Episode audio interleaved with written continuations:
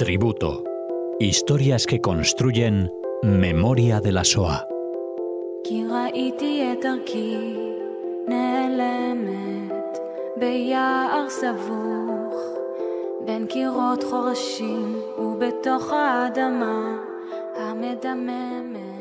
Comenzamos oyentes de Radio Sefarad una nueva entrega de este tributo que Cecilia Levitt nos acerca a Radio Sefarad. Hola Cecilia. Hola Alex, buenas tardes. Bueno, continuamos aquí en, este programa que Cecilia nos trae para continuar con esas historias que construye memoria de la SOA. En la ocasión de hoy tenemos eh, que hablarles, hablamos y conocemos la historia de Aviva Bloom, Wax. Exactamente, es una historia muy, muy interesante que voy a intentar describirla en detalle porque es una historia para mí como para desgranar ¿no? y analizar. Eh, es una manera, bueno, de acercarnos también a, la tragedia, no para comprender, porque realmente es muy difícil comprender, pero tiene muchos temas que son interesantes para, poder analizar, y esto lo, lo vamos a ver casi al final. Quiero contaros que Aviva, en realidad su nombre verdadero es Victoria Bloom, ¿eh? y, nace en Varsovia en el año 1932. Eh, sus padres habían nacido en Vilna. Su mamá era la hija mayor de una familia que era dueña de un molino y la familia de su padre en Vilna tenían una fábrica de golosinas. Eh, sus padres se conocen y se enamoran en el colegio y de hecho ya eran pareja cuando eran muy jovencitos. Ahora, cuando ya finalizan la secundaria, Abraya, que es el padre de, Victoria, es enviado a Bélgica a estudiar ingeniería automotriz. Y su madre, Luba, eh, quiere estudiar enfermería, pero bueno, su padre eh, se opone rotundamente a esta decisión porque, bueno, no, no está bien visto, ¿no? Que en una familia judía las mujeres estudien. Sin embargo, ella decide, insiste, ¿no? A pesar eh, de la opinión de su padre. Pero tiene la suerte que en 1923 se va a crear, se va a fundar la Escuela de Enfermeras de Mujeres Judías, es decir, la primera en Varsovia y de hecho su madre es parte de la primera promoción de esta escuela. Este matrimonio se va a casar en 1930 solamente por lo civil. Eh, o sea que eh, eh, son judíos, por supuesto, pero esta es una casa laica. Inclusive su hermano, Oleg, que nace cuatro años después que Victoria, no va a ser circuncidado. Eh, es una familia que no festeja ninguna de las festividades judías y, tampoco las no judías. Eh, es así como Victoria no conoce nada del mundo judío. En su casa no, no existe Pesach ni Rosh Hashanah. Y sí quiero decir un dato importante, que los abuelos que viven en Vilna nunca los visitan porque esta no era una casa kasher. Ahora, Victoria sí pasa los veranos en casa de sus abuelos en Vilna, disfruta, eh, trabaja, ayuda en la fábrica de dulces em, y sus padres, digamos que eh, siempre están como muy ocupados. Su madre en la escuela de enfermería, ¿no? porque allí obtiene el puesto de vicedirectora y su padre es un activista del boom. Ya en los años 30, antes de la guerra, ya se le prohíbe a los judíos trabajar en algunas profesiones. Por tanto, Abraya, su padre, va a ser un activista de este partido, el partido Bund, que es un partido socialista que apoya la permanencia de los judíos en Polonia, es decir, que puedan vivir allí, son antisionistas, ¿sí? pero también cuidan mucho del idioma yiddish, publican periódicos, literatura en yiddish, y este es el trabajo de su padre. Ahora, tanto Luba como Abraya, los padres de Victoria, no tienen interés de regresar a Vilna. Ambos han formado su familia en Varsovia y allí se encuentran, podemos decir, eh, satisfechos. Recordemos que en Varsovia, antes de la Segunda Guerra Mundial, vivían 378 mil judíos que representan el 29% de la población total de Varsovia. Eh, podemos decir que es la comunidad judía más grande de Europa. y en ella existen diversas organizaciones judías, bueno, educativas, culturales, pero de todas las ramas, como yo digo, de todos los colores, eh, la ortodoxia, judaísmo laico, como eran los padres de Victoria, eh, familias más tradicionalistas, eh, de todo, de todo tipo. Es un foco también para la actividad política judía. Estos partidos políticos judíos tienen a su vez movimientos juveniles, tienen escuelas, tienen centros culturales, tienen sindicatos. La familia de Victoria tiene una cuidadora polaca cristiana llamada la señora Alexandrova, que vive con ellos. Y a pesar ¿no? de que su vivienda es pequeña, eh, es ella, esta señora, quien los va a criar. Eh, pasa mucho tiempo con los niños, con Victoria y con su hermano. Y con Alexandrova, los niños van a la iglesia. En realidad, Alexandrova va a rezar, pero se lleva a los niños con ella. Este es un dato importante al que voy a volver más tarde. Victoria y su hermano hablan un polaco como muy local. Ellos conocen las costumbres cristianas de la iglesia, inclusive les suenan ¿no? algunos rezos cristianos. Como dije antes, los años 30, eh, el estatus de los judíos va a sufrir un cambio importante, tanto legal como económico. Se les impone como limitaciones a nivel laboral, a nivel educativo el antisemitismo se siente. Muchos judíos ya son atacados o, acosados. Victoria estudia en un colegio yiddish, pero allí no, no se siente feliz, o sea, está absolutamente desmotivada ¿no? en, en este tipo de educación. Ya en el verano de 1939, en los meses de julio y agosto, Victoria pasa este verano en casa de sus abuelos en Vilna y un día antes de que estallara la guerra regresa a su casa de Varsovia. Victoria tiene seis años. Y la guerra comenzó el primero de septiembre del 39 con el ataque de la Alemania nazi sobre Polonia. Ahora todo cambia radicalmente. El día de la invasión caen sin cesar bombas sobre Varsovia. La casa de Victoria es alcanzada por una bomba y se produce un incendio en esta primera semana de guerra. El edificio tiene aproximadamente 10 plantas y se destruyen rápidamente. Victoria se encuentra con su madre y con su hermano, están ahí en pijama y a duras penas logran salir y llegar a la calle.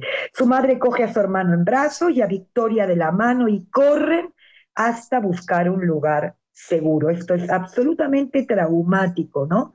Victoria siete años y Oleg tres. Se van a quedar unos días en casa de unos familiares hasta que finalmente eh, van a, se van a instalar en la escuela de enfermeras en un cuarto pequeño, ¿sí? a la espera de su padre. Eh, su madre, como es la vicedirectora, tiene ahí un despacho. Podemos decir que este ahora será su nuevo hogar. Ya en noviembre del 39 los nazis publican decretos antisemitas y uno de los primeros fue el uso de un brazalete blanco eh, con el Maguen David azul, la estrella de David azul en el brazo derecho. La familia permanece medio año en la escuela de enfermería hasta que en 1940 todos los judíos deben ser trasladados al gueto, en este barrio amurallado, hacinados y apartados del resto de la sociedad.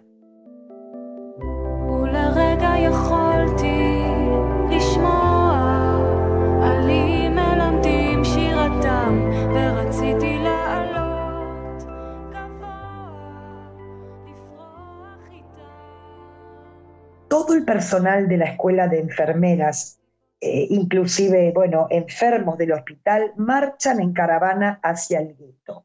Su madre, Luba, logra conseguir un edificio, eh, podemos decir, eh, en buenas condiciones, en buen estado, para todas ellas, ¿no? Dentro del gueto pequeño. y Victoria, con su hermano y su madre, tienen allí una habitación. Eh, y van a pasar en esta habitación la mayor parte del día, como prácticamente no salen fuera de ella. Su padre, sin embargo, no vive con ellos porque la escuela es una escuela de, de mujeres, por lo tanto vive en casa de amigos. su padre Abraya desde el principio forma parte de la resistencia judía clandestina y como no quiere poner en peligro a su familia, los visita cada tanto, ¿no? De noche. Em, y es así como su padre, bueno, le relata a sus hijos historias, eh, la historia de la Odisea, ¿no? Ellos lo, esperan eh, para que su padre les siga contando la historia.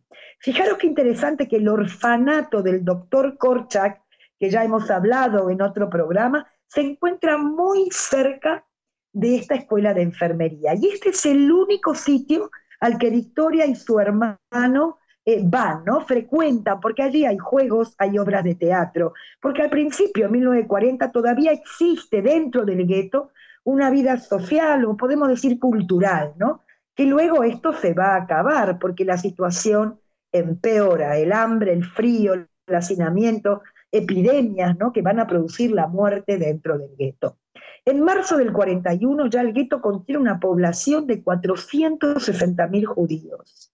La escuela de enfermeras continúa con sus clases y con sus prácticas dentro del hospital judío del gueto.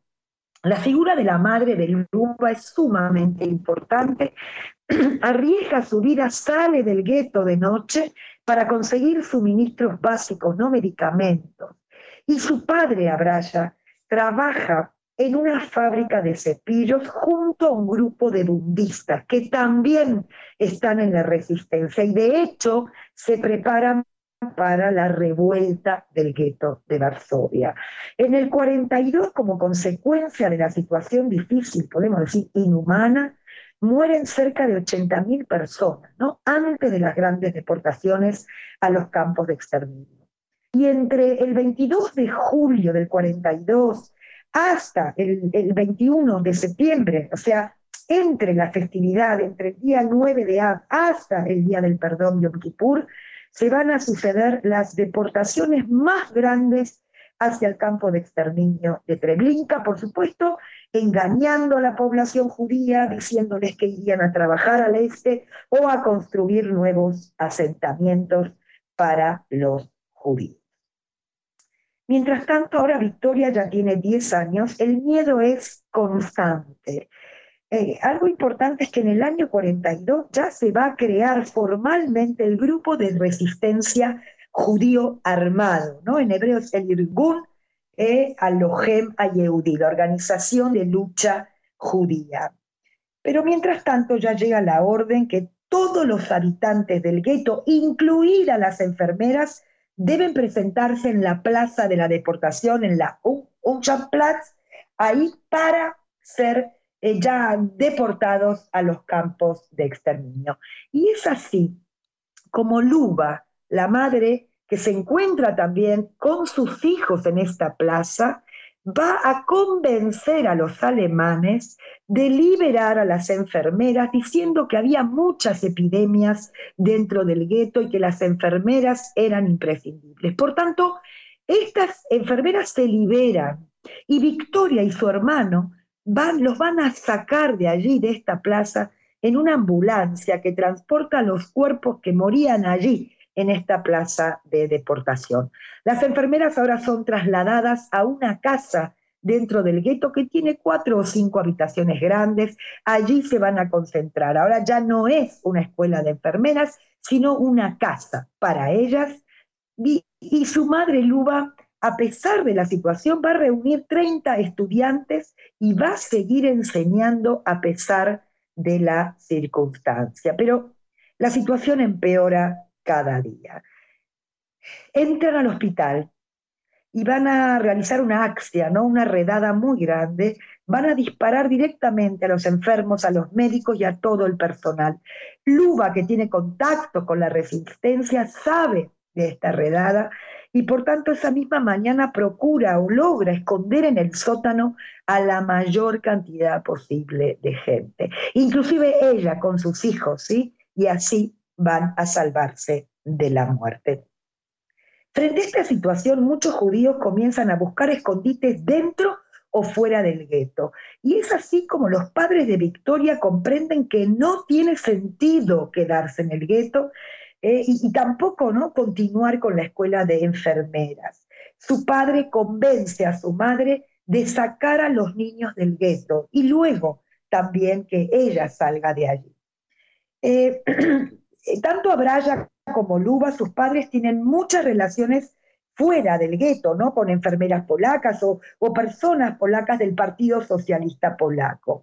Y es gracias a la ayuda de estos que primero van a sacar a su hermano Oleg a través de un agujero de la muralla del gueto. Y Victoria saldrá con un grupo de judíos que marchan fuera del gueto para el trabajo forzado. Un poco disfrazada, con mucha ropa, logra salir. Y más tarde ya sale su madre. Alguien los espera fuera del gueto para esconderlo. Estamos hablando de la organización Segota, que va a ayudar a los judíos. Es una organización de la resistencia polaca que va a trabajar, ¿no? con los líderes polacos que se encuentran en el exilio. Es gracias a, ellos que van a lograr escapar y es esta organización que les va a preparar documentación falsa y permiso de trabajo. La organización Segota logra, y quiero destacarlo, va a lograr salvar a muchísimos niños judíos porque los va a entregar a casas de campesinos o en iglesias eh, y también en monasterios. Victoria y su familia van a ser escondidos primero en la casa de una mujer viuda, una lavandera polaca cristiana, Aurelia Borkowska, eh, y su hermano en la casa también eh, eh, de, un sobrino de, de, Aurelia, de esta mujer, quien va a ayudar muchísimo a su familia, a su madre, inclusive a otros parientes cercanos. De hecho, su hermano Oleg se va a quedar en esta casa hasta el final de la guerra. Y recordemos que él no está circuncidado, con lo cual era más fácil su salvación. Ahora, para, para eh, Victoria esto no es tan sencillo, va a tener que esconderse en diferentes sitios durante varios meses, hasta que finalmente van a encontrar una familia que la esconden en un armario. En este armario pequeño, por supuesto que le está prohibido ¿no? acercarse a la ventana, Allí se entretiene con libros que la familia le acerca, por supuesto que no debe hacer ruido. Y el 19 de abril de 1943, la víspera de la Pascua judía, los alemanes están dispuestos a destruir el gueto. Y aquí se produce la gran revuelta del gueto de Varsovia.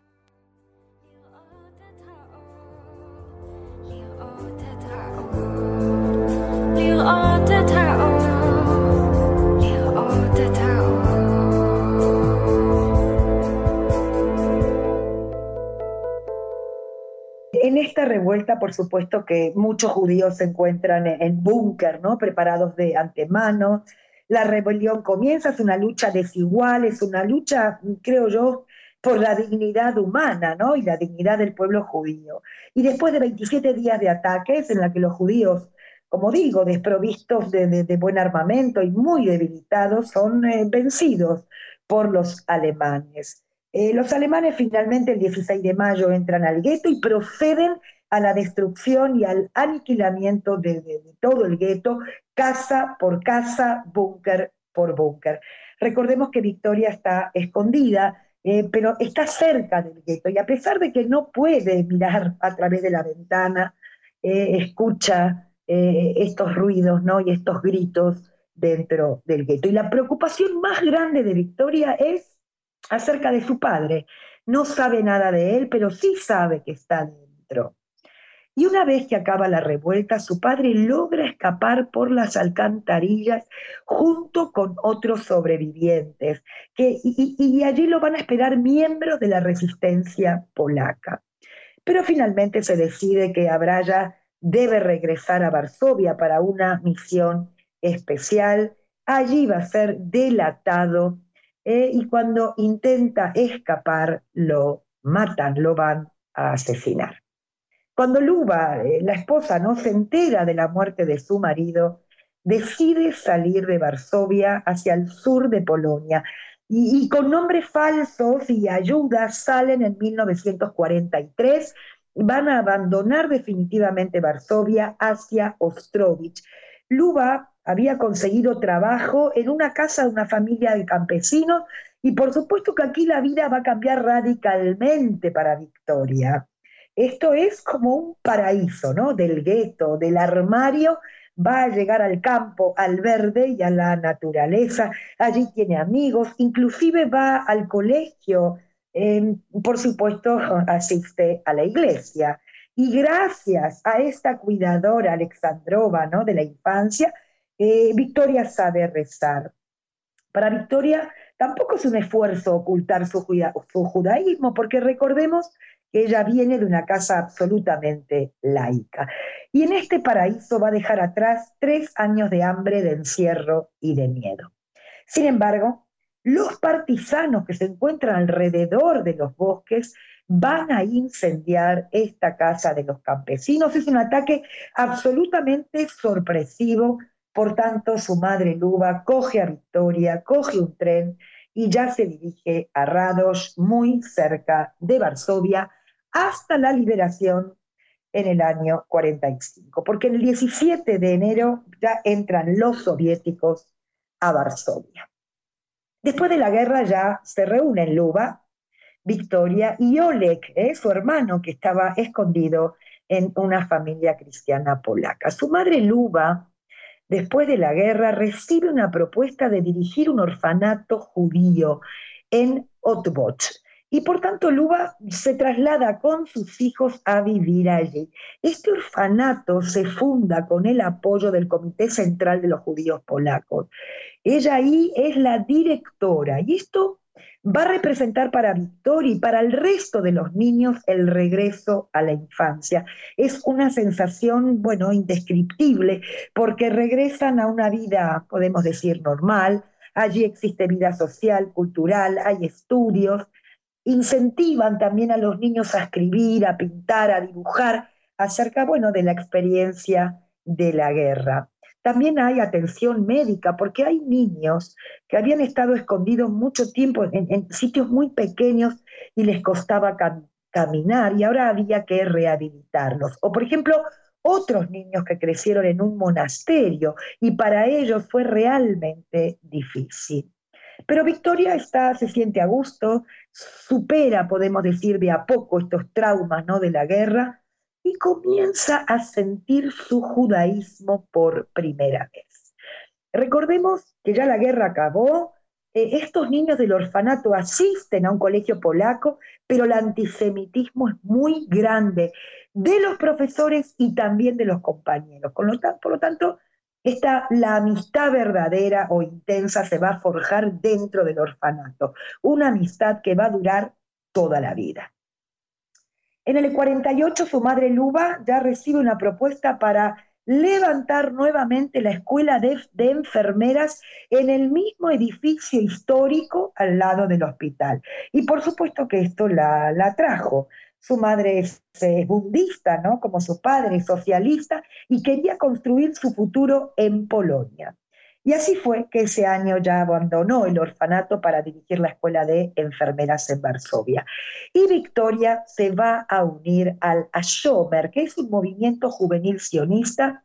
Allí va, es monitora, ya tiene 16 años y ya de ahí le viene la idea de inmigrar a la tierra de Israel. Por supuesto que su madre se opone, ¿no? Absolutamente, pero Victoria, que ahora adquiere su nombre hebreo, Y a partir de ahora voy a llamarla así, en 1950 abandona Polonia con un grupo muy grande de jóvenes y van a llegar al kibbutz Amir, aproximadamente 50 jóvenes. Y una vez que llega, con 18 años se enamora, se casa muy joven y ya a los 19 años va a tener a su primera hija. Em, se van a trasladar a otro kibutz, a Rebadim, pero yo quiero decir algo importante, la adaptación no fue fácil, porque los Tabarim, es decir, los israelíes que vivían ahí, que habían nacido, no quieren escuchar nada de la guerra. Y ellos, como sobrevivientes, tampoco, tampoco hablan. Su madre, Luba Bilitska, va a quedarse toda la vida en Polonia. En 1965 va a recibir una medalla de honor, es una, es una medalla a nivel internacional como una prueba, ¿no? em, por salvar la vida de las enfermeras y también de los niños durante la conquista nazi. Javiva va a visitar a su familia en Polonia, no es fácil porque cae el telón de acero. Eh, su hermano Oleg en Varsovia es, eh, es un científico. Em, y aquella mujer, Aurelia Borkowska, aquella lavandera viuda que los ayudó a esconderse, se va a ir a vivir con Luba, con su madre, hasta su muerte. Luba va a fallecer en 1973 y su hermano y su familia logran trasladarse a Estados Unidos. Y bueno, Aurelia Borkova va a recibir el título de Justa de las Naciones en el año 2002. Para ir cerrando el programa, eh, contaros que Javiva se dedicó toda su vida al arte. Estudió en Tel Aviv con grandes artistas en el colegio Agni y despacito, despacito se convirtió en un artista de renombre que expuso en Israel y también eh, fuera, y su trabajo fue merecedor de grandísimos premios. Ella dice, el dibujo para mí principalmente me ayudó a olvidar, eh, porque cuando pinto no pienso en el pasado y tampoco pienso en el presente. Eh, dentro del color, dentro de la línea, dentro de la imagen, yo pienso solo en eso y en nada más. Quiero contaros que hoy hablé con ella. Vive ya en Tel Aviv, está viuda, vive muy cerca de su hija, tiene una rutina fantástica, es una mujer independiente y autónoma, hace piscina tres veces por semana, pilates, y ya no pinta tanto, por supuesto, pero para su cumple de 90, en el mes próximo de diciembre, su hija eh, y sus nietos están preparando una exposición de arte con todos sus trabajos realizados a lo largo de su vida. Para mí hablar con ella fue un placer enorme. Hemos tocado muchísimos temas. Primero, el orgullo ¿no? de estos padres, tanto Luba como Abraya, cómo lucharon ¿no? para salvar vidas o para defender también la dignidad. Esto es para mí un punto número uno. Luego hablamos de las organizaciones clandestinas eh, polacas, no judías, que, siempre fueron antisemitas, sin embargo, se van a unir para ayudar y salvar judíos. Hablamos de la señora Aurelia, eh, de, su generosidad y su amor que los va a salvar. Y otro punto para mí importante es el orfanato judío. Eh, qué difícil fue recuperar a estos niños, buscarlos eh, y, devolverles una infancia y devolverles una vida. Esto es un tema en sí mismo. Y como dije al principio, esta es una historia que como merecedora ¿no? de, entrar en ella, desgranarla y entrar eh, en, diferentes temas para su análisis, porque esto en realidad nos ayuda muchísimo a, acercarnos ¿no? a la tragedia. Me dio un mensaje final y ella dice, yo creo que lo más importante es vincularse con el otro como un ser humano, ¿no? como un ser vivo que tiene derecho a vivir. Con esto me despido, creo que es una historia fantástica, espero que la disfrutéis tanto como la he disfrutado yo. Desde aquí mi saludo y mi cariño para Aviva, para su hija, para sus cuatro nietos y sus once bisnietos. Un abrazo muy grande y con esto me despido. Pues como siempre, gracias Cecilia por acercarnos estas historias, por acercarlas a los oyentes de Radio Sefarad. Hoy la de Aviva Plum Pax, aquí en, en este tributo en el que les esperamos y te esperamos la semana próxima.